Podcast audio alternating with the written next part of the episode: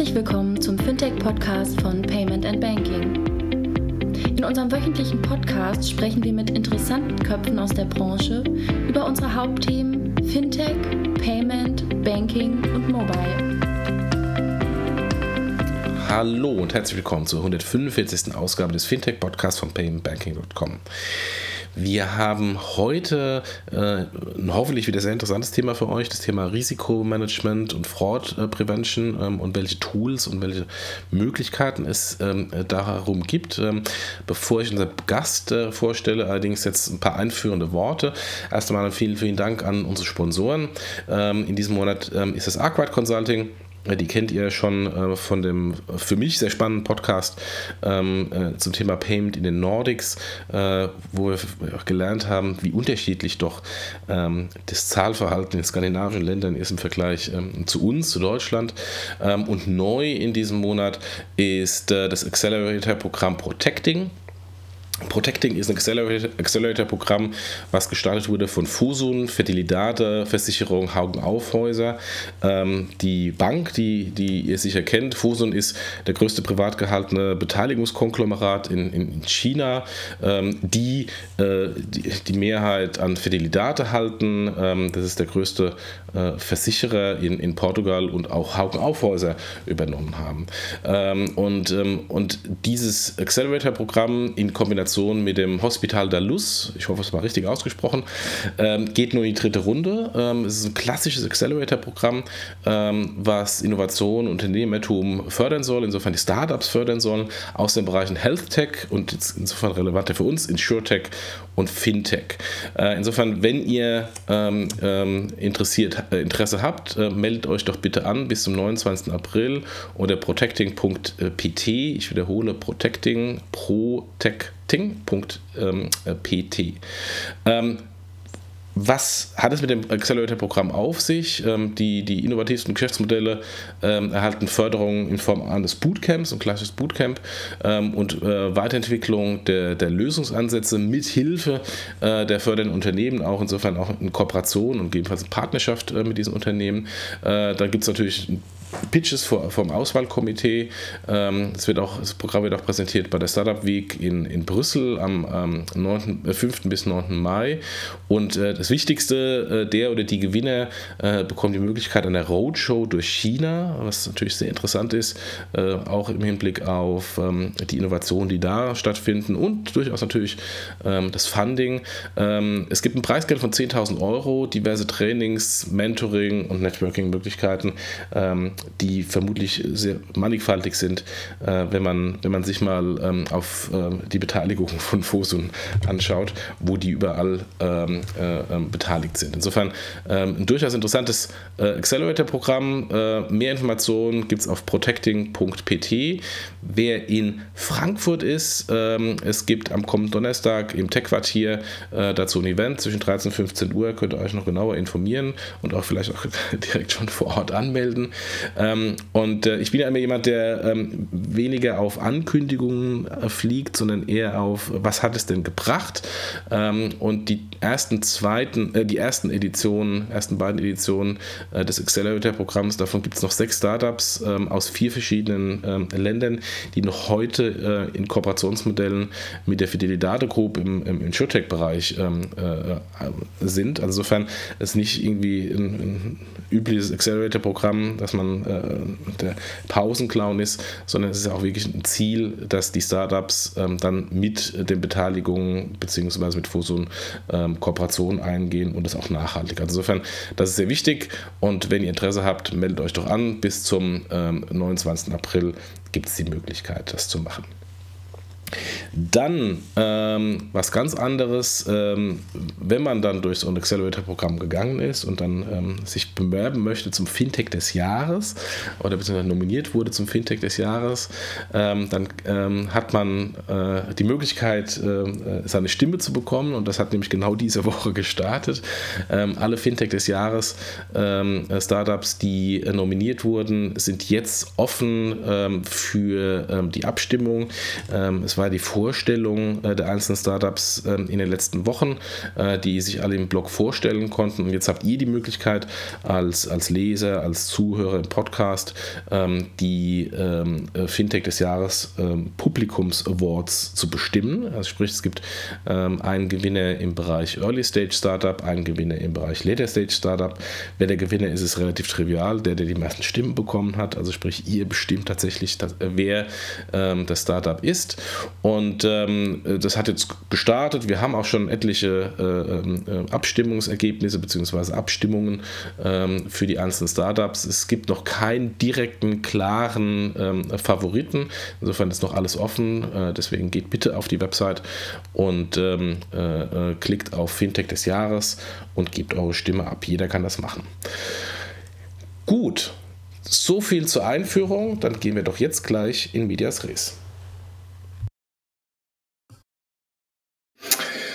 So, heute wollen wir uns wieder dem Thema Security und Risk widmen und ähm, ich habe da mir einen Gast und eine interessante Company dazu genommen, Roberto Valerio, CEO von Risk Ident. Hallo Roberto. Hallo Jochen. Roberto, stell dich doch mal vor und erzähl mal, was Risk Ident macht. Okay, gut. Mein Name Roberto Valerio, hast du schon gesagt. Ähm, komme aus Hamburg, äh, 44 ja, und äh, habe vor ungefähr fünf Jahren, äh, sechs Jahren innerhalb des Otto-Konzerns die Firma Riskadent gegründet. Ähm, Riskadent ist äh, ein Softwareanbieter im Bereich Betrugsprävention. Ähm, wir haben damals wirklich mit zwei Mann gestartet und sind mittlerweile 80 Mann. Ähm, ja, sind gut gewachsen. Ähm, Otto nach wie vor Hauptgesellschafter und äh, ja, treibender Gesellschaft hinter uns, ähm, stehen aber recht unabhängig zum Konzern da. 80 Mitarbeiter ist ja schon mal Wahnsinn, klasse. Ähm, und, und was macht ihr genau an Produkten? Ähm, ja, alles, was man im Bereich Betrugsprävention braucht. Klar, es gibt so die, die klassischen äh, Themen, Fraud Prevention, wie es so schön neudeutsch heißt. Äh, das ist dann eben so Payment, ähm, ähm, Payment Fraud, Transaction Fraud, ähm, aber auch Themen wie ähm, Account Takeover oder ähm, wenn es um, um typische Applications geht, in dem Bereich ähm, Kreditanträge zum Beispiel. Alles, äh, ähm, das meiste im Online-Bereich und alles das, wo Leute ähm, gerne betrügen. Da stehen wir auf der anderen Seite und versuchen das zu verhindern. Okay, wir, wir hatten ja gerade im Vorgespräch schon äh, kurz gesprochen, äh, uns bei BigPoint kennengelernt, ähm, als es um ähm, Device-Identitäten geht. Ähm, und äh, insofern, ihr habt BigPoint als Kunden äh, damals, damals reingekommen. Wen habt ihr denn sonst noch als Referenzkunden äh, und Partner? Ja, ich glaube, ähm, wir haben uns schon sehr früh, dadurch, dass wir natürlich auch bei Otto angefangen haben, auf große Kunden spezialisiert. Das heißt, äh, wir sind normalerweise drin ähm, bei, bei großen E-Commerce-Shops, äh, Otto-Gruppe natürlich, ich glaube allein bei, bei Otto, bei, bei 15 großen Unternehmen, ähm, vielen großen E-Commerce-Shops, meistens, ich sag mal, 100 Millionen Euro plus. Ähm, große Tele, äh, eine Mehrzahl der Telekom-Unternehmen Deutschlands arbeiten mit uns, viele Rechnungskaufanbieter, einige PSP. Wir haben auch eine von euch immer sehr stark beworbene deutsche Bezahlart als Kunden. Ähm, und äh, ja, die eine oder andere Bank. Es ist doch recht gemischt. Aber äh, gemeinsam haben die eigentlich alle, dass ähm, die recht groß sind und ähm, auch ein Thema im Bereich Betrug haben. Okay. Ähm, und, und wieso sind so die aktuellen Entwicklungen im Fraud-Management? Weil äh, der Betrug äh, schläft ja nicht ähm, und das ist ja immer ein klassisches Katz-und-Maus-Rennen. Wenn du mal äh, die Frotze einigermaßen eingezingelt hast, dann sind sie wieder weg und haben wieder was Neues gefunden. Wo siehst du denn im Moment die, die aktuellen Entwicklungen im Fraud-Management? Also ich glaube, es ist ein Katz-und-Maus-Spiel. Und es ist ein bisschen ähm, ähnlich wie, wie im IT-Security-Bereich. Ähm, man schaut halt, dass man sich möglichst gut aufstellt, dass ähm, die Defense halt steht, dass man äh, die Mittel, die man hat, äh, und dann hat man natürlich auch Eingrenzungen technischer Natur, aber auch datenschutzrechtlicher Natur, dass man die Mittel, die man aber hat, vernünftig einsetzt. Und äh, offen gesprochen, manchmal ist es auch so, dass man, ähm, dass unsere Kunden nur versuchen, besser zu sein als, als ihre Wettbewerber damit die Betrüger halt dorthin abwandern. Also ganz lösen wird man das Problem Betrug, glaube ich, nie. Ähm, die Betrüger entwickeln sich eben auch weiter, die werden smarter, die erkennen auch, was wir auf unserer Seite machen. Es ist ein Katz-und-Maus-Spiel, ich glaube, wir sind ganz weit vorne mit dabei. Ähm, aber es ist eine Herausforderung. Also wir entwickeln auch ständig an unseren Produkten weiter und das tut der Wettbewerb auch. Das ist kein Bereich, wo man sich ein Produkt bastelt und es die nächsten fünf bis zehn Jahre so im, im Einsatz belässt. Ähm, das ist schon ein Thema, ähm, wo man sich äh, ja tagtäglich und jeden Monat neu mit beschäftigen kann. Also äh, als ich, als ich damals noch bei Bigpot war und bei mir den Betrug mir angeschaut hat, da ging es eigentlich immer darum, dass wir ähm, Honeypot waren ähm, oder als Honeypot ausgenutzt wurden zum Testen. Ähm, also letztendlich irgendjemand hat eine, ähm, eine Kreditkarte geklaut, wobei ich weiß gar nicht, ob Honeypot das richtige Begriff ist. Die Forze, wenn, äh, die, die, die Risk-Leute, wenn es schon die Hände wenn den Kopf zusammenschlagen. Ist Begriff. Also, Passt gut. Okay, ja gut. Äh, ähm, also äh, die, die Karten wurden irgendwo geklaut, ähm, wurden auf irgendwelchen russischen und Co-Server im Darknet äh, äh, verkauft ähm, und um zu testen, ob die fun zu funktionieren, sind die bei uns immer genutzt worden ähm, für, für, für Mini-Transaktionen. Und da war natürlich eines der, der Hauptthemen bei uns ähm, die äh, Identifikation solcher Transaktionen und dann Friendly Fraud, wo unsere eigenen Kunden uns versucht haben zu betrügen, äh, indem sie über andere IP-Adressen reingekommen sind, über andere Server von anderen Ländern und deswegen anderes Pricing äh, ähm, äh, in Anspruch genommen haben. Ähm, hat sich das irgendwie weiterentwickelt, ähm, jetzt auch im Rahmen von, von so Security-Tools, von den, von den Kartenausgebern wie 3D Secure, ähm, wo es Anführungsstrichen schwieriger ist, einfach eine, eine, nur 15 Transaktionen ähm, äh, zu faken? Oder ist das äh, immer noch der Status quo wie damals? Also ich glaube, ähm, ja, es ist, ist jetzt natürlich ein recht komplexes Thema. Ich würde mal mit dem ersten, äh, mit dem ersten anfangen, ähm, dass die Karten bei euch getestet worden sind. Das findet tatsächlich heute auch noch so statt und ich kann nur, äh, ich kann von, aus zwei öffentlichen Fällen berichten. Das eine war Xing, die sich gewundert haben, dass sie so wahnsinnig viele ähm, Registrierungen von Fake-Profilen hatten und die auch noch äh, eine Premium-Mitgliedschaft abgeschlossen haben, ähm, bis die irgendwann verstanden haben, denen ging es gar nicht um das Profil und um die Premium-Funktionalitäten, denen ging es wirklich nur darum zu schauen, ob die Karte für sechs oder für neun von, neun Euro oder zehn Euro noch gut ist. Und der eigentliche Betrug wird mit der Kreditkarte dann woanders äh, betrieben. Ähm, mhm. Es gibt auch ähm, es gibt auch eine große Firma im Bereich ähm, Food Delivery. Die hatten genau das gleiche Problem. Die haben, da wurden ganz viele Pizzas bestellt. Die Pizzas wurden ähm, ausgeliefert. Der Empfänger hat gesagt, das habe ich nicht bestellt. Das heißt, die, es ging gar nicht um die Pizza. Es ging letztlich nur darum, das Zahlungsmittel an sich nochmal zu überprüfen. Das findet tatsächlich heute auch noch statt. Ähm, das ist ein Thema, was man natürlich nur auf, auf Level eines, eines PSPs vielleicht noch einigermaßen ähm, abgrenzen kann, weil ähm, wir ja nicht in der Lage sind, die personenbezogenen Daten, also Kreditkarteninformationen, auch Adressinformationen, übergreifend zwischen ähm, unterschiedlichen Kunden hin und her ähm, auszutauschen. So, und da muss man sich halt anderer Hilfsmittel bedienen, ähm, wie man es schafft, dass eben Personen, die diese betrügerischen Transaktionen halt auslösen, wie man, wie man die identifiziert, ohne dass man die Daten der unterschiedlichen Kunden zusammenführen kann. Okay, okay. Ähm, und ähm, jetzt, jetzt kennen wir uns von, von, von, von meiner alten Historie bei BigPoint, wo es äh, eigentlich um Device-Identifikation ging. Ähm, und, und mein Hauptthema war damals, wenn ich irgendwie die Risikoparameter in meiner internen Risikodatenbank zu scharf, zu scharf eingestellt habe, habe ich ja auch ähm, teilweise Kunden ähm, erwischt ähm, als äh, False Positive, die eigentlich gut waren und die ich eigentlich nicht erwischen wollte oder das System nicht erwischen sollte und sich trotzdem erwischt habe. Und ich habe gleichzeitig gerade eben schon gesagt, Kunden gehabt, ähm, die versucht haben, anderes Pricing, andere ähm, äh, Landesserver äh, zu nutzen. Und da ging es mir sehr stark um das Thema ähm, Device-Identifikation. Also ist das tatsächlich der Jochen? Ist das tatsächlich Jochens Rechner, der, mit dem er schon mal äh, äh bei mir war? Ähm, äh, das kannte ich ehrlich gesagt vorher ähm, in, in, einer, in einer kleinen Ausbauphase von PayPal, die es mittlerweile auch groß gemacht haben über dieses One Touch, äh, dass man da aufs Passwort verzichten kann. Ähm, ist das so die nächste große Welle ähm, ähm, im, in, der, in der Betrugsprävention, dass man sehr stark wirklich äh, den Kunden versucht, auf sein Gerät zu fokussieren und dann sagen, okay, dieses Gerät grüner Pfeil, in Ordnung. Und wann immer Transaktionen von diesem Kunden über dieses Gerät kommen, ähm, werden sie schön durchgelassen. Ähm, ich glaube, ich glaube, das ist noch ein bisschen das, das, das traditionelle Denken. Eins darf man nicht vergessen, die Kunden heutzutage ähm, haben nicht unbedingt die höchste Loyalität. Also wenn ich ein Produkt im Internet äh, bestelle, ähm, und ich es woanders günstiger finde oder der Service mir besser passt, dann kann ich halt eben auch sehr schnell wechseln. Ähm, das heißt, ich versuche generell den Bestellprozess, egal ob es ein Service ist oder ein Produkt, möglichst einfach zu halten. Und da sind natürlich die Händler auch drum oder sämtliche Serviceanbieter drum bemüht, ähm, den, den Prozess möglichst einfach zu halten.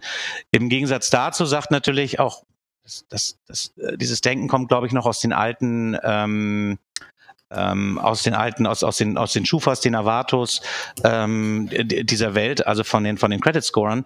Ähm, da hat man ja mit Scorecards gearbeitet, da ist man aber immer davon ausgegangen, äh, der Kunde ist auch tatsächlich, ähm, der Kunde ist auch tatsächlich der Kunde, der steht vor mir und ich bewerte ihn jetzt im Hinblick auf ähm, Bonität, ich bewerte ihn aber auch im Hinblick auf Betrug.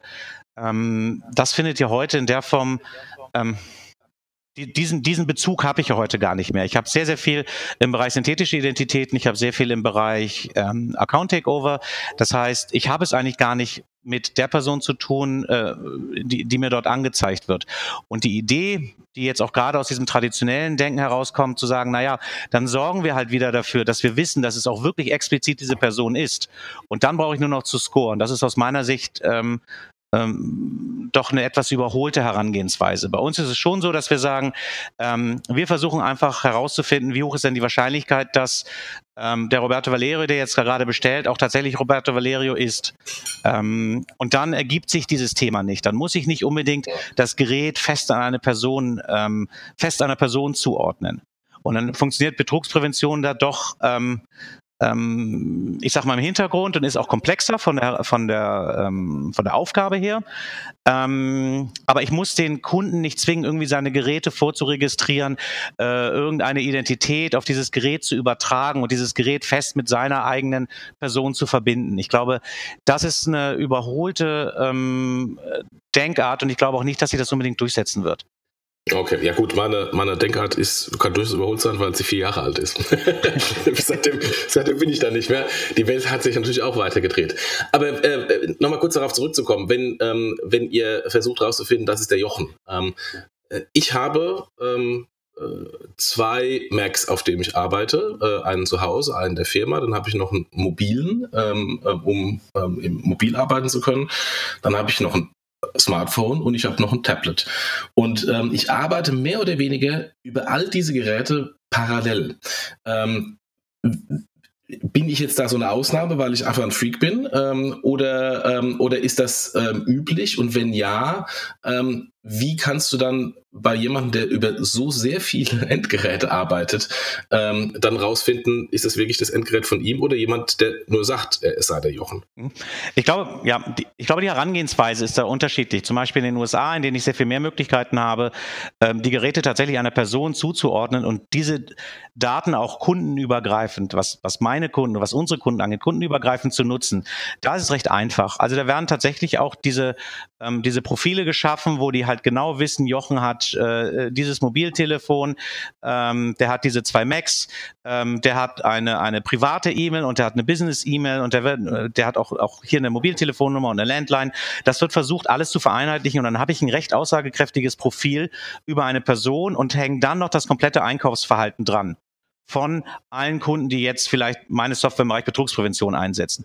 Die Form des Poolings habe ich ähm, zumindest in Europa und auch gerade in Deutschland und auch in anderen Ländern nicht. Das heißt, ich kann eigentlich die einzigen Informationen, die ich zusammenlegen kann, auch über verschiedene ähm, Kunden oder über verschiedene Anbieter, ist ähm, die Geräteinformation. Aber personalisieren kann ich die eigentlich nur ähm, bei dem Merchant selber. Das heißt, wenn ähm, jetzt ähm, ein, ein, äh, ein Endkunde bei, bei der Telekom äh, einen Vertrag abschließt und äh, zwei Stunden später bei Otto Online was einkauft, dann wissen wir, ähm, dass er das vielleicht vom gleichen Gerät gemacht hat. Wir wissen aber gar nicht, wer der Kunde ist. Und die Telekom weiß, dass es vielleicht Jochen ist und Otto weiß auch, dass es Jochen ist. Ähm, wir wissen, dass es das gleiche Gerät ist, wissen aber in beiden Fällen nicht, dass es Jochen ist. Das heißt, man hat da schon eine sehr, sehr klare Trennung im Hinblick auf, ähm, auf den Datenschutz. Die Daten können wir nicht zusammenführen. Ich glaube, die einzigen Anbieter, die das auch innerhalb, auch innerhalb von Europa ähm, trotzdem flächendeckend machen können, sind halt die Anbieter von, von den US-Systemen ähm, oder halt die Anbieter, die jeder von uns dauerhaft nutzt. Also eine Facebook, Apple, Google, ähm, die typischen Anbieter, wo ich eh auf jedem Gerät mit mindestens einer Anmeldung aktiv bin, die haben tatsächlich diese geräteübergreifende Sicht. Die haben äh, unsere Kunden jetzt in der Form allerdings nicht. Okay, da, da würde ich gleich mal äh, zum Verständnis nochmal noch mal nachhaken. Also wenn ich jetzt genau das Beispiel Telekom und Otto, ähm, ist der gleiche Kunde, die, das gleiche Gerät. Was schickt ihr dann eurem, eurem Kunden als, ähm, als Risikoinformation? Nach dem Motto, ich habe das Gerät, äh, mit dem die Transaktion gemacht wurde, vor zwei Stunden schon mal gesehen. Ähm, oder ähm, oder weil, wenn ihr die, wenn ihr die Kundendaten nicht habt oder auch nicht sagen könnt, das ist der Jochen, äh, kann es ja auch sein, dass ähm, irgendjemand anderes mit meinem Gerät ähm, dann vielleicht auch einen Betrug macht. Genau, also wir, wir machen das, was auch der Wettbewerb jetzt, jetzt machen würde. Ähm, also wir haben eben die, die Geräteinformationen, da haben wir unseren eigenen Pool. Ähm, diese Daten sind wirklich anonym und die können wir halt auswerten. Und dann hat der Kunde entweder eben eine von unserer, entweder unsere Software oder eine andere Software im Einsatz. Und der Kunde selber, also sagen wir mal eine Telekom, die nehmen natürlich alle Daten und, und werten sie aus. Die wissen auch, das ist Jochen, die wissen vielleicht auch, das ist schon äh, die dritte Vertragsverlängerung, die, die er macht und das, das vierte Handy, was er bestellt hat. Ähm, die haben natürlich einen viel größeren Kranz an Informationen. Ähm, Dafür stellen wir und andere natürlich auch Software zur Verfügung, aber die Analyse findet dann halt ähm, in der Infrastruktur des Kunden statt, beziehungsweise in Form einer Auftragsdatenverarbeitung, manchmal auch als SAS-Lösung, ähm, ist immer eine Frage, welches Modell man anbietet. Ähm, die Geräteinformation, da können wir nur aggregierte Informationen weitergeben. Und ja, natürlich ist es so, wenn ähm, du jetzt bei der, ich sag mal, bei Otto auffällig werden würdest mit einer Bestellung und man davon ausgeht, dass das ähm, betrügerisch veranlasst ist, diese Information bekommen wir tatsächlich zurückgemeldet, ohne personenbezogene Informationen. Die würden dann andere von unseren Kunden ebenfalls erhalten. Also es gibt dann einfach eine Information, wir wissen nicht, wer das ist, aber wir wissen, dass dieses Gerät gerade betrügerisch eingesetzt wird. Ähm, okay. Und das sind Informationen, die sind natürlich nützlich. Gerade im Bereich von Account Takeover ähm, kann man sich vorstellen, da geht es ja nicht nur um ein Konto, sondern Betrüger versuchen dann 20, 30, 40, 300 äh, unterschiedliche Identitäten zu nutzen. Sind sich ja auch nicht immer sicher, inwieweit sind die schon verbrannt oder nicht. Ähm, okay. Die nutzen dafür aber auch nicht 50 Geräte, sondern die haben dann zwei oder drei Geräte, von denen sie, von denen sie ihre Bestellungen ähm, oder ihre Services buchen. Ähm, und dann wird es halt sehr schnell auffällig. Zweiter Aspekt, Velocity, das ist auch ein klassische, ähm, klassischer Wert, der, der immer evaluiert wird. Wie viele Bestellungen sind denn von so einem Gerät überhaupt ausgegangen? Und im Gaming-Bereich können das natürlich dann auch mal im Online-Gaming-Bereich können das auch mal 20 Bestellungen am Tag sein. Aber wenn ich äh, Notebooks verkaufe, dann gehe ich nicht davon aus, ähm, dass da 20 Bestellungen am Tag reingehen. Also es gibt natürlich auch branchenspezifisch ähm, Werte, die man in seine Evaluierung einfließen lässt. Ähm, und es gibt auch Industriepools, also dass vielleicht ähm, eine Negativinformation von einem anderen Telekom-Unternehmen anders bewertet wird als eine Negativinformation von einem Online-Gaming-Anbieter. Also die, die Qualität der Informationen, die an dem Gerät dann auch festgemacht sind, die sind, ähm, die muss ich dann auch auswerten und die kann ich dann auch auswerten. Okay, okay. Spannend. Ähm, und sag mal, ähm, äh, äh, ich als ähm, Kunde ähm, damals hatte mir das Riesenproblem, wenn ich mit verschiedenen äh, Dienstleistern gesprochen habe, gerade im, im Riskbereich, und denen ich mir zugehört habe, äh, waren die natürlich alle das äh, Beste satt geschnitten Brot äh, jeweils. ähm, aber ähm, ich konnte nie qualitativ messen, ist der eine besser oder ist der andere besser? Und da ging es natürlich dann um, um Netzwerke und dann hat man sich erkundigt ähm, und so weiter und so fort und hat dann so ein bisschen ähm, die Entscheidungsfindung dahin getrieben. Ähm, aber äh, äh, wie meinst du das denn jetzt von der Anbieterseite ähm, in, in, in einem Bereich, wo es sehr schwierig ist, sofort eine Differenzierung herbeizuführen, weil ähm, jetzt, wenn ich ein Kreditkartenanbieter bin, dann habe ich die Differenzierung im Preis ähm, und dann gucke ich vielleicht noch auf die auf die äh, Ablehnungsquoten, ähm, aber aber mehr auch nicht. Das ist ja im Risikomanagement schwieriger herauszufinden, ob die Maschine und die und die Algorithmen, die da sind, äh, besser oder schlechter sind. Ähm, ja, ich glaube, glaube, das hängt sehr stark davon ab, was man für ein eigenes Geschäftsmodell hat. Wenn man dort eben sich, sich die Anbieter anschaut, erst die erste Frage ist natürlich, gut, wo ist man geografisch tätig? Das spielt, das spielt schon mal eine Rolle. Äh, ist das ja ein globales Geschäft, also wie zum Beispiel Online-Gaming, oder ist das doch sehr regional? Ich verkaufe eigentlich nur nach Deutschland. Ähm, was habe ich im Angebot? Wie risikoaffin sind die Produkte? Also was ist deren Wiederverkaufswert und wie einfach kann man die wiederverkaufen? Also es gibt viele Aspekte, die spielen eine Rolle. Und je nachdem, ähm, sind die Anforderungen auch an, an, ans Risk Management und an, an den Bereich Fraud Prevention ganz andere. Dazu kommt, wie groß ist man?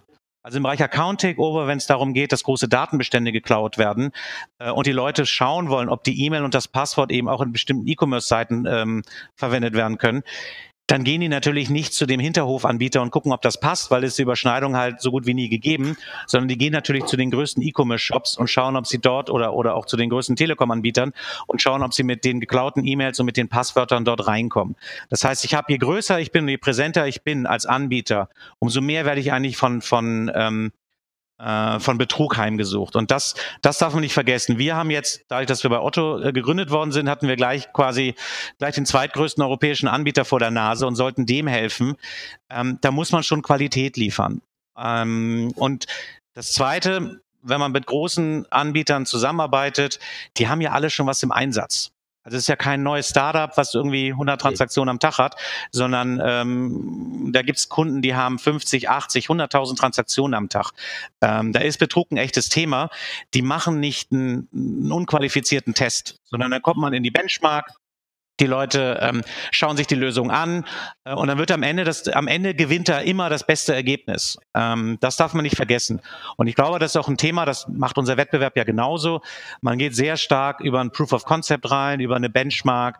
Ähm, man zeigt tatsächlich die Ergebnisse, indem man parallel mitläuft mit, mit seinen Produkten ähm, und dem Kunden zeigt, dass man tatsächlich die Betrugsraten reduzieren kann. Und das ist auch ein Thema, ähm, ich weiß, unser Bereich ist momentan recht gehypt. Es gibt wahrscheinlich in, in den USA schätzungsweise allein 30 Unternehmen, die da in den letzten zwei, drei Jahren gegründet worden sind oder in den letzten drei, vier Jahren. Äh, in, allein in Deutschland gibt es wahrscheinlich eine Handvoll Unternehmen, die in dem Bereich aktiv sind und recht neu sind. Ähm, jeder versucht natürlich in der Marketing-Message den anderen irgendwie zu übertrumpfen. Aber am Ende des Tages ist es ein Bereich, in dem man eben den, den Erfolg auch wirklich klar messen kann. Habe ich mhm. mehr oder habe ich weniger Betrug nach dem Einsatz der, der Produkte? Und daran wird es am Ende auch, daran wird es am Ende auch bemessen. Also ich würde da auch nicht jede Marketing-Message dazu hoch bewerten. Das gehört dazu. Ähm, damit schafft man Aufmerksamkeit. Ähm, es geht am Ende wirklich um die Zahlen. Okay, okay. Also letztendlich äh, rein Pilot, Test, Implementierung und dann schauen äh, im direkten Benchmarking zwischen den anderen ja. Systemen und euch oder den, den verschiedenen Systemen, ähm, wer, dann, wer dann am besten ist. Ja, und ich glaube, man muss auch eins dazu sagen, ähm, wir sind eben sehr spezialisiert in dem, was wir tun, deswegen ähm, bedienen wir auch eine Zielgruppe von größeren Kunden. Äh, in dem Moment, wo ich einen kleineren Shop zum Laufen bringe und auch mit hohen Wachstumsraten, solange Betrug kein großes Thema ist, lohnt es sich auch gar nicht, mit den Spezialisten ähm, zu sprechen, sondern dann kann man sich immer noch umschauen, macht man das vielleicht über den, ähm, den Payment Provider, den man einsetzt, gibt es da vielleicht eine, eine recht einfache Lösung. Ich würde auch nie ähm, ich würde den Fokus auch gerade am Anfang eines Geschäftes nie auf, auf Betrug setzen. Ähm, es gibt dann aber irgendwann eben diesen Moment, wo man mehr Aufmerksamkeit bekommt ähm, oder wenn die Produkte halt eine sehr hohe Betrugsaffinität haben, dann muss man sich halt wirklich damit auseinandersetzen. Aber für viele kleinere Anbieter ähm, reicht auch, ich sag mal, erstmal eine Standardlösung. Ähm, wo, was man sich dann natürlich immer anschauen sollte, ist, ähm, wie hoch sind die Ablehnungsquoten? Also inwieweit ähm, würde zum Beispiel jetzt so ein Payment Processor dann äh, meine Transaktion ablehnen, weil er vermeintlich darin Betrug sieht? Und man darf nicht vergessen, der hat natürlich ein anderes Geschäftsmodell. Ähm, der lehnt lieber einen Kunden mehr ab als einen zu wenig, denn wenn er eben ähm, tatsächlich auch das Risiko für, für den Betrugsfall trägt, ähm, dann muss er ziemlich viele weitere Transaktionen reinbekommen, damit sich dieser eine, ähm, äh, dieser eine Betrugsfall für ihn wieder rechnet. Das heißt, äh, die, mhm. man lehnt natürlich dann deutlich mehr ab, ähm, als wenn man eben, als, als, als wenn man jetzt im, im Risk-Bereich ähm, die Software zur Verfügung stellt.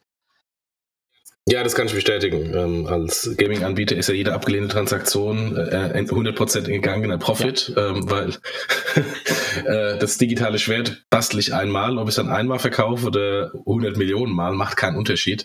Äh, deswegen, ich hatte auch den einen oder anderen Kampf mit meinen Payment-Dienstleistern, weil sie dann zu stark Transaktionen abgelehnt haben. Und da wurde ich dann relativ schnell sehr, sehr emotional.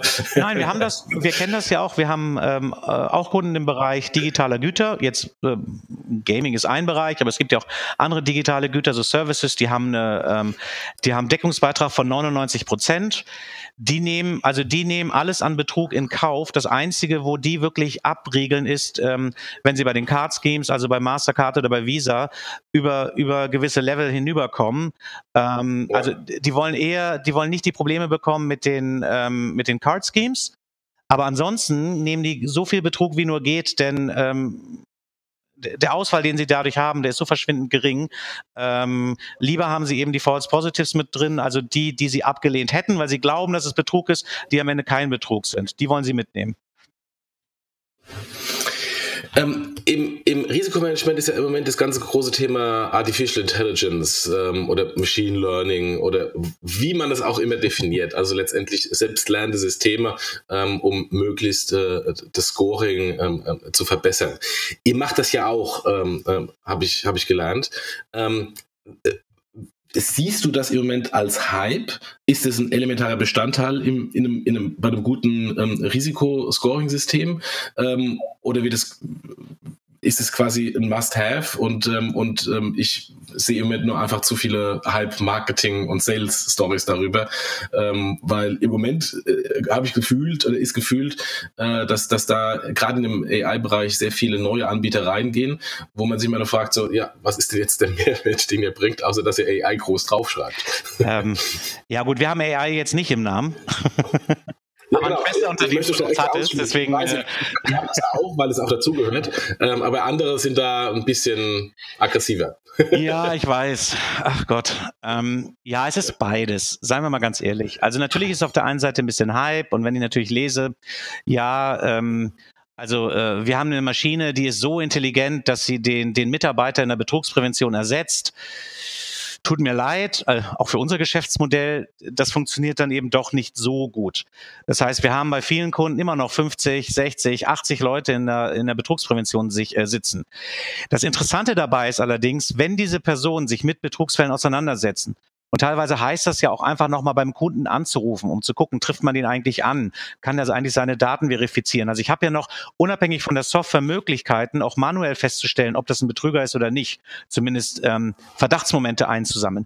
Und wenn man dann feststellt, das ist tatsächlich ein Betrugsfall, ich kann den Fall ja kennzeichnen. Und diese Kennzeichnungen, die von einem echten Menschen kommen mit seiner Beurteilungsfähigkeit, die sind sehr wichtig, auch für das Machine Learning Modell, was man dort einsetzt. Also wir setzen Supervised Machine Learning ein. Das heißt, die, ähm, die Maschine rät nicht, was sie tut, sondern die Maschine kriegt quasi antrainiert, was sie tun soll. Ist ja ähnlich wie ein Baby ähm, das lernt ja auch nicht sprechen aus sich heraus, sondern das äh, lernt sprechen durch Hören.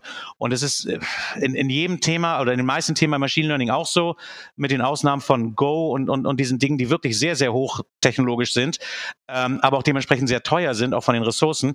Ähm, Supervised Machine Learning heißt, die Maschine muss trainiert werden. Und wenn ich dann Anhaltspunkte habe, die ich einfüttern kann in ein System, ähm, das können eben manuelle Informationen oder manuell eingegebene Informationen sein. Das können natürlich auch Inkasso-Daten sein oder im Bereich der Kreditkarten dann ähm, die Chargebacks. Das sind alles ähm, Informationen, die eben so ein Machine Learning-Modell dann trainieren.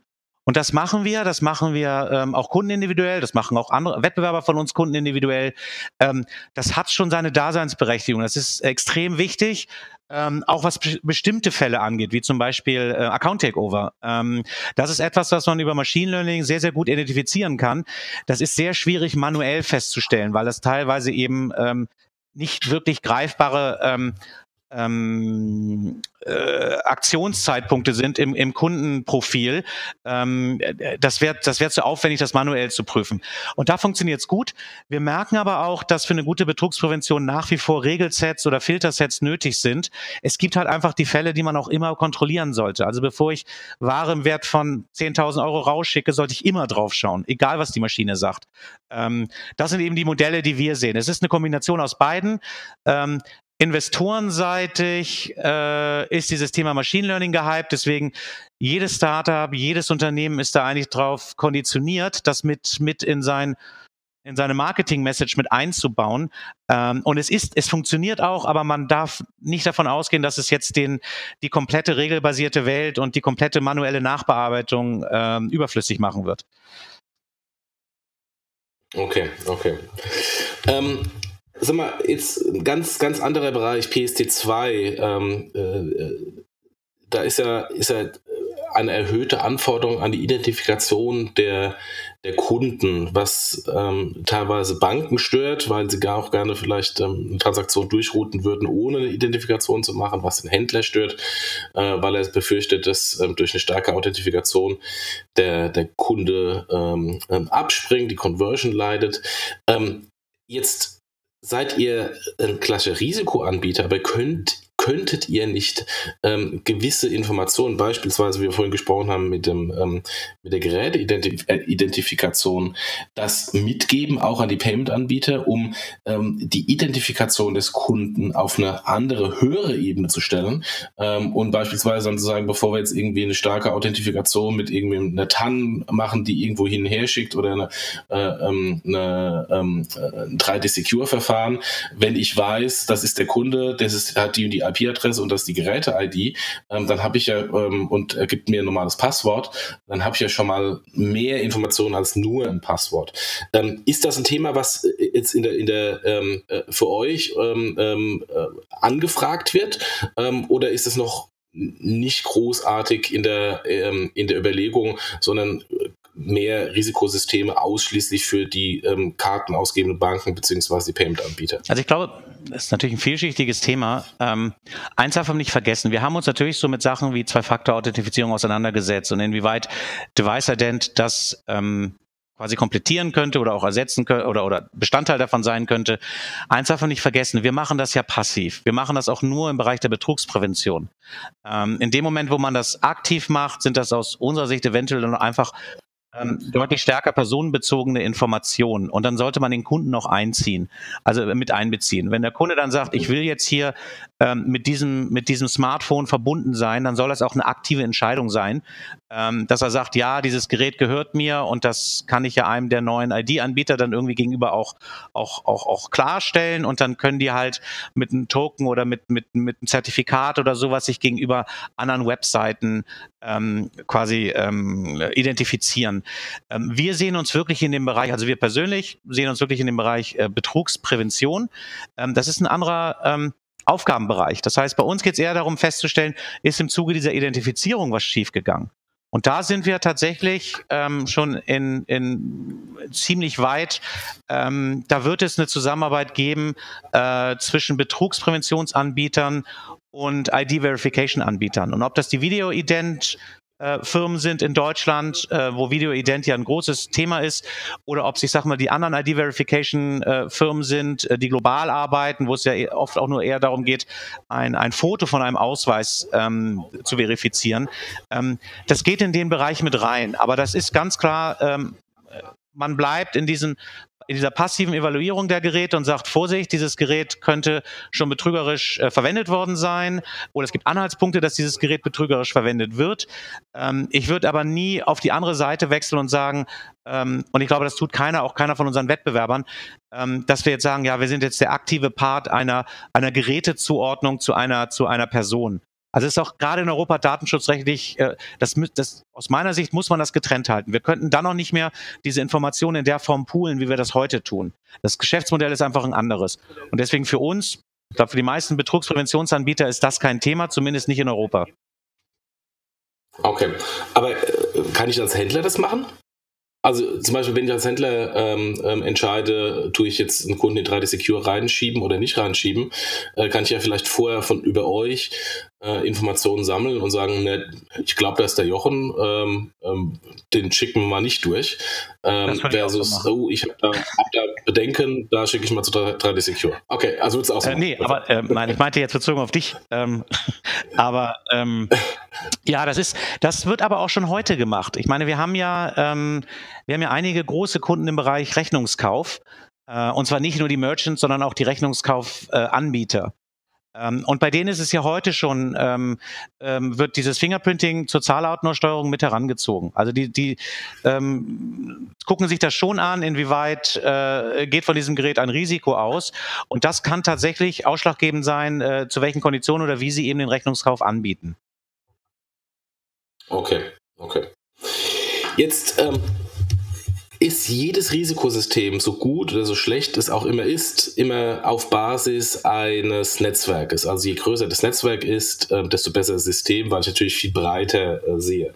Ähm, und um auf, eine, auf, auf ein gutes Netzwerk zu kommen, brauche ich natürlich erstmal eine kritische Masse. Jetzt habt ihr natürlich mit ähm, aus dem Otto-Konzern, da komme ich gleich nochmal ins Frage, wie das ist, äh, aus der Gründung aus dem Otto-Konzern, äh, oder wie das war mit der Gründung aus dem Otto-Konzern. Jetzt habt ihr den Otto-Konzern als ersten ähm, Shareholder und vermutlich auch als an ersten Kunden gehabt. Ähm, hat euch das geholfen, ähm, sowohl für, den, für quasi Überwindung dieser kritischen Masse als auch dann natürlich Reputation? Ähm, oder, ähm, oder war das einfach erstmal nur eine Basis und dann musstet ihr später mit anderen Kunden die kritische Masse überwinden? Nein, ich glaube, das hat uns, das hat uns immens geholfen. Ähm, und das darf man noch nicht unterschätzen. Wir wären nicht so schnell gewachsen und wären auch nicht so schnell erfolgreich geworden ohne den Otto-Konzern. Aus meiner Sicht und ich komme ja gar nicht aus dem Payment- und Risk-Bereich. Äh, ich kam über die technische Schiene zu Otto. Ähm, aus meiner Sicht braucht man drei Sachen eigentlich, um, um im Bereich Risk Management oder im Bereich Betrugsprävention wie bei uns jetzt erfolgreich zu sein. Und das ist einmal, das ist einmal die Datenmenge, die Daten, mit denen ich arbeiten kann, anhand derer ich quasi meine Produkte auch bauen kann. Das andere ist das Domänenwissen. Wie sieht Betrug eigentlich aus? Was macht ein Betrüger? Das lerne ich ja auch nicht aus dem Fernsehen. Und das dritte ist eben so technisches Know-how. Also Data Science, Data Engineering, äh, Software Engineering. Ähm, ich muss die technologische ähm, Basis haben und das technologische Wissen, um darauf äh, basierend jetzt skalierbare Produkte aufzubauen. Und das Einzige, was ähm, jetzt in, in dem Fall ich mitgebracht habe zu Otto, ist eben das Wissen, wie man, ähm, wie man die Engineering-Teams aufbaut. Äh, Otto hat uns ähm, letztlich am ersten Tag, an dem wir unser erstes Softwareprodukt live hatten, haben wir, glaube ich, 50.000 Transaktionen da durchgejagt für den, für den ersten Tag. Ähm, hätten wir das als Startup gemacht, hätten wir wahrscheinlich 18 Monate gebraucht, um da hinzukommen.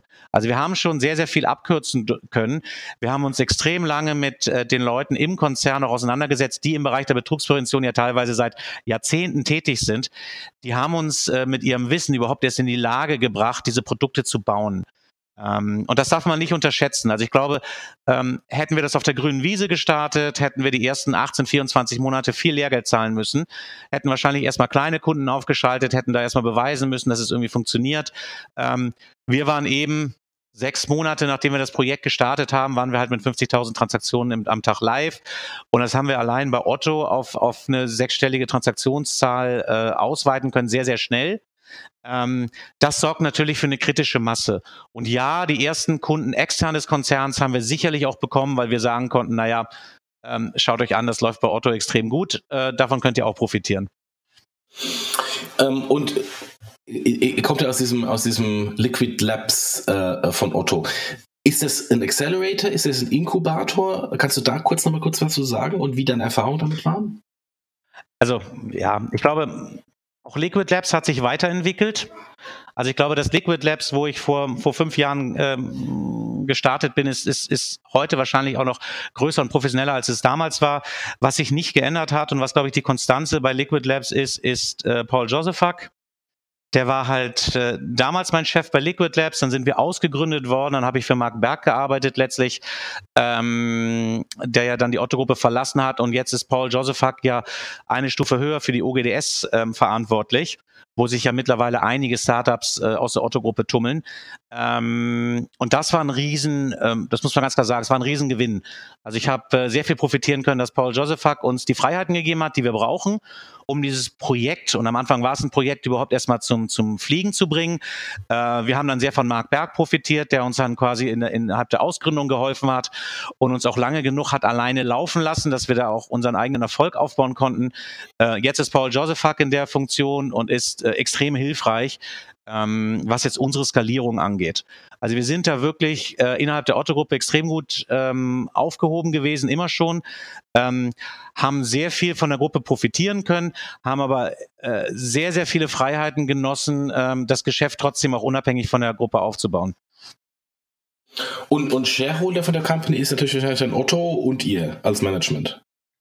Äh, sagen wir mal so, wir sind, wir sind ausreichend gut incentiviert. Es ist, es ist zurzeit tatsächlich eine 100% Tochter von, von Otto. Ach so, okay. Ja. Aber es, ähm, natürlich haben wir äh, Incentivierungsmodelle ja, ähm, äh, umgesetzt. Ähm, das aber auch erst zu einem Zeitpunkt, wo klar war, dass wir äh, erfolgreich sind und wachsen. Ähm, da hat sich äh, Otto dann auch, auch ausreichend gut und schnell bewegt. Ähm, da muss man aber auch ganz klar sagen, da muss man im Vorfeld aber auch liefern. Also ich glaube, man sollte nicht mit, mit überhöhten Ansprüchen, Ansprüchen in einen Incubator reingehen und erstmal seine eigene, seine eigenen Gründerfründe da sichern, sondern ich glaube, das gehört dazu, dass man dann, äh, man ist ja aufgehoben im Konzern, man hat viele ähm, Vorteile. Ähm, ich glaube, der Nachteil ist, für einen selber wird es dann erst interessant, wenn man dann auch schon mal nachgewiesen hat, was man leisten kann. Ähm, ja, wobei das ja, äh, wenn ich jetzt ähm, äh, ein normales Startup sehe, ähm, wo ich dann die Shares habe als Gründer. Ähm, interessant äh, ist die Share-Bewertung auch erst dann, wenn ich was geleistet habe. Genau. also, das vergessen die Leute. Also jeder sagt immer, großartig. jeder sagt immer, ich will mein eigener Herr sein und äh, am liebsten will ich gründen und 70 Prozent der Company sollen mir gehören. Aber man darf nicht vergessen, die Success Rate, ähm, die Liquid Labs und jetzt die OGDS mhm. gezeigt hat mit ihren Startups, die ist halt deutlich höher, als wenn ich mir angucke, ähm, die Startups, die vielleicht jetzt hier im Beta-Haus in Hamburg starten und die ersten ein, ein, zwei Jahre erstmal über ihre Finanzierungsrunden, über die Business Angel und so weiter sich, sich äh, so langsam etablieren müssen. Also wir haben da schon Vorteile gehabt ähm, und die Wahrscheinlichkeit, dass das Ganze dann auch, auch gut ausgeht, ist deutlich höher. Äh, was die Aufgabe nicht einfacher macht. Also ähm, man macht trotzdem alles so, wie man es äh, in einem anderen Startup machen würde. Ich habe selber schon ähm, zwei Startups mitgegründet, ähm, habe da ein bisschen Historie. Ähm, die Wahrscheinlichkeiten waren halt einfach andere, aber die Arbeit bleibt die gleiche. Ja, klar. Nee, aber interessant, ähm, äh, weil man, man, wenn man Otto anschaut, sieht man natürlich auf der einen Seite den, den, den Großkonzern, der jetzt auch jetzt nicht der super schnellste ist, ähm, ähm, aber, aber sich auf der anderen Seite ähm, sehr früh um das Thema Digitalisierung gekümmert hat und das ja in, in mannigfaltigen Weisen spielt. Also jetzt äh, so, sowas bei euch wie mit Liquid Labs, dann ähm, äh, Investments äh, wie bei, bei RatePay, was ja extern gegründet wurde und dann invest mhm. investiert wurde, äh, bis hin zu VCs äh, wie, wie Project, äh, Project A Ventures, ähm, die ja primär auch von, von Otto getrieben sind. Ähm, und natürlich Digitalisierung, kein Geschäft, ist nicht zu vergessen. Ähm, also der, der Konzern spielt da ja relativ breit und probiert ja auch ähm, relativ viel parallel aus. Gibt es denn da zwischen, zwischen den verschiedenen Aktivitäten ähm, Interaktion? Also tauscht ihr euch mit irgendwelchen äh, Co-Foundern von, von Project A Ventures aus? Ähm, ähm, oder auch E-Ventures ähm, ähm, oder äh, wie, wie macht ihr das? Ähm, oder seid ihr das separ komplett separat in, in, in, einem Silo und ihr kümmert euch um, um euch und ihr wisst, da gibt es links und rechts ein paar Leute und wenn ich mal will, kann ich mal den anderen oder anrufen? Also ich, äh, wie sage ich das mal diplomatisch? Ähm, also ich kenne natürlich einige der Akteure auch unabhängig von Otto, also bei E-Ventures zum Beispiel. Ähm, deswegen war der Kontakt da auch schon vorher da. Ähm, ich würde mir schon also es, es, es gab oder es gibt die gute Ansätze in der Otto-Gruppe, auch gerade innerhalb der letzten drei Jahre entwickelt und auch umgesetzt, wie sich, ich sag mal, die nennst so ein bisschen so die Digital Natives innerhalb des Konzerns besser austauschen können. Ähm, es ist jetzt allerdings nicht so, dass ich jetzt alle zwei Monate mit denen irgendwie groß im Austausch wäre oder regelmäßig oder mit allen. Man hat da vielleicht die Leute, mit denen man auch ähm, ein bisschen besser kann und mit denen man auch, äh, wo, wo die Geschäftsmodelle sich auch ein bisschen überschneiden. Ähm, mit denen arbeitet man dann einfach gerne und auch viel zusammen. Stichwort RatePay. Ähm, ist, glaube ich, kein Geheimnis, dass sie Kunde von uns sind und äh, dass der Austausch zwischen, zwischen uns und denen auch immer sehr, sehr gut war. Collect AI, die sitzen sogar im gleichen Haus, das ist eher Zufall, aber mit denen haben wir auch einen regelmäßigen Austausch. Äh, andere Gesellschaften sind vielleicht auch von unserem Geschäftsmodell zu weit weg, ähm, dass wir uns mit denen auseinandersetzen würden. Ähm, also Otto versucht da viel und macht da auch schon einiges. Ähm, wo ich die Überschneidung noch nicht so sehe, ist Project A und E-Ventures, weil am Ende des Tages sind die ja auch ihren LPs verantwortlich. Äh, Otto ist ein Investor und dem sollen sie ja auch monetär ähm, ein, ein Return liefern. Ähm, also da, da gibt es auch Grenzen in der Zusammenarbeit. Teilweise investieren die ja vielleicht auch in, in, in Wettbewerbsunternehmen. Also man tauscht sich da aus, aber das ist eher auf privater Ebene. Das ist nicht wirklich institutionalisiert, dass man jetzt ähm, Florian Heinemann oder Christian Leibold oder sowas jederzeit anrufen kann und sich äh, dort Tipps holt. Ähm, aber der Austausch ist da und das wird immer weiter forciert. Ähm, Deswegen, das, ich glaube, das Otto auf einem sehr, sehr guten Weg. Ja, super interessant. Also äh, es gibt ja, das höre ich halt häufig auch, wenn ich, wenn ich mit frischen Gründern äh, ähm, mich unterhalte, die jetzt äh, gerade überlegen, eine Firma zu gründen, die halt dann immer überlegen, ähm, mache ich sowas ähm, in einem, in einem Accelerator-Programm, aber alleine, mache ich sowas in einem Inkubator, ähm, mache ich sowas in, einer, in ähm, wie, wie, im Grunde in so einer speziellen Setup wie bei, bei, bei euch, bei Otto. Ähm, da gibt's ja immer die, die sehr divergierenden ähm, Möglichkeiten. Ähm, und ja, klar, die, es gibt nicht wahrscheinlich die perfekte Möglichkeit, sondern äh, für jedes Modell gibt's Vor- und Nachteile und man muss dann sich für sich die, die idealen Vor- und Nachteile finden. Ähm, was ich, was ich immer, wenn ich auf, auf, auf Otto schaue, immer sehr ähm, spannend und herausragend fand, war, dass die operative Interaktion war. Also, dass, wenn du sagst, du hast da ähm, 50.000 Transaktionen bekommen und konntest gleich mal die Maschine anlernen. Ich kenne da andere Beispiele von einem anderen großen äh, Company Builder in Berlin, äh, dem E-Commerce-Bereich sehr groß war, mhm. äh, wo ich mir mal das eine oder andere Startup in der Due Diligence angeschaut habe und halt gefragt habe, so, aber warum wird denn das andere Venture äh, im E-Commerce, den Online-Shop, warum nutzt denn das euch nicht? Und, und ja, wissen wir nicht und äh, schnell nächste Frage Frage, um, um, nicht, äh, dass ich nicht zu tief reingehe. Ähm, also äh, äh das finde ich, wenn ich, wenn ich das im Kontext Otto anschaue, ähm, äh, auch Interaktionen zwischen, zwischen euch und, ähm, und RatePay, da, da wird ja diese Interaktion und die Nutzung der, der, der, der Assets ja schon in irgendeiner Weise forciert und, ähm, und unterstützt, dass man da ähm, auf die Datenbank zugreifen kann und dass man da testen kann und lernen kann und ausprobieren kann. Das ist bei allen nicht so. Ja, ja, das ist es, obwohl ein, ein Tipp muss ich da trotzdem mitgeben. Ähm, und das haben wir gelernt, weil es gibt ja auch Startups, ähm, die mit, mit ähm, ich sag mal, mit, mit mehr Pauken und Trompeten bei Otto angekündigt worden sind, die heute nicht mehr da sind. Ähm, wir haben uns ein bisschen mehr unter dem Radar bewegt und wir haben eine Sache grundsätzlich anders gemacht. Wir haben wirklich jeder einzelnen Otto-Gesellschaft unsere Produkte angeboten. Und zwar nicht dem Boot, auch nicht dem Vorstand oder der Geschäftsführung der einzelnen Konzerngesellschaften, sondern wir sind in jede einzelne Fachabteilung gelaufen, haben unsere Produkte vorgestellt und haben da teilweise auch gegen die externe Konkurrenz gepitcht. Mhm. Und das finde ich ist auch sauber. Also man muss ja schon mit dem Anspruch rangehen, dass man besser ist als das externe Produkt. Wenn man das nicht mhm. ist und auch den Vorteil dem Konzern nicht nutzen kann, dann sollte man sich auch fragen, so als Startup-Gründer habe ich jetzt was Halbgutes gebaut, was ich jetzt einfach an den Konzern verkaufe, weil sonst eh keiner andere haben möchte? Oder ähm, ist mein Produkt auch, auch konkurrenzfähig? Und wenn es das ist, und wenn man dann über die Fachabteilung oder über den tatsächlichen Abnehmer reinkommt in den Konzern, dann kann sich immer noch eine Tür öffnen. Und das hat Otto extrem unterstützt. Aber wir haben tatsächlich bei den 15 großen Einzelgesellschaften bei Otto, bei denen wir integriert sind, wir sind jeder einzelne angefahren. Wir haben im Fachbereich angefangen zu verkaufen. Und das darf man auch nicht vergessen. Nicht, nicht davon ausgehen, dass man jetzt über einen Vorstandsbeschluss ähm, dann zum Lieblingstool im Konzern wird.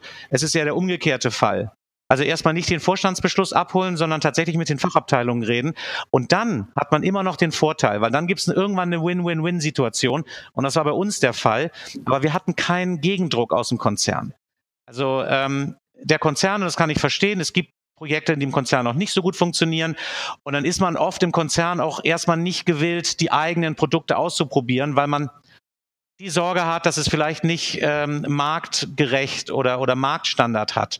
Ähm, bei Otto muss ich aber sagen, es gibt sehr viele Produkte und Projekte, die marktkonform sind, die Marktstandard haben. Äh, man sieht das ja jetzt zum Beispiel auch mit About You, die ihre Plattform jetzt innerhalb des Konzerns auch schon verkauft haben.